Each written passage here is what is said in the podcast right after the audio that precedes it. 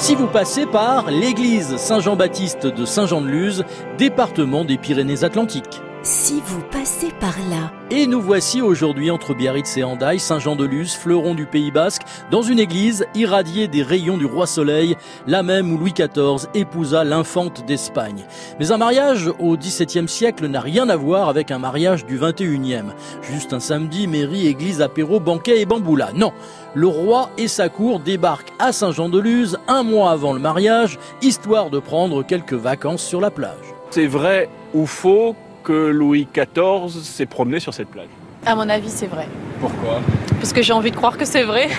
J'en sais rien, à vrai dire. Il est venu en fait se marier à Saint-Jean. D'accord. Ah, c'est encore plus romantique que ce que je pensais alors. Romantique, mais surtout politique. Cette union entre Louis XIV et Marie-Thérèse scelle la paix et met fin à la fameuse guerre de 30 ans entre l'Espagne et la France. Et le 9 juin 1660, c'est le grand jour. Et si vous passez par l'église Saint-Jean-Baptiste à Saint-Jean-de-Luz, vous serez frappé par le spectaculaire retable en bois doré sculpté aux 18 statues déjà installées lors du mariage du roi Soleil. Vous irez communier lors de la messe depuis les tribunes à trois étages, spécificité des églises du Pays Basque. Et ce n'est pas tout.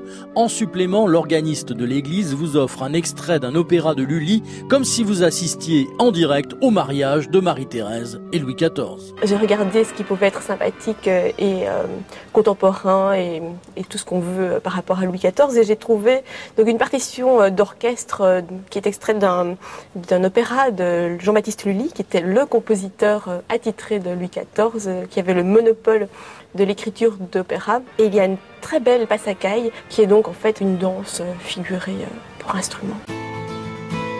Mariage d'amour pour Marie-Thérèse imposé par la raison d'État pour le roi de France, il n'empêche, après la messe en l'église Saint-Jean-de-Luz, Louis XIV rit, saute de joie et fait une cour pressante à sa femme. La suite est interdite au moins de 16 ans. Si vous passez par là.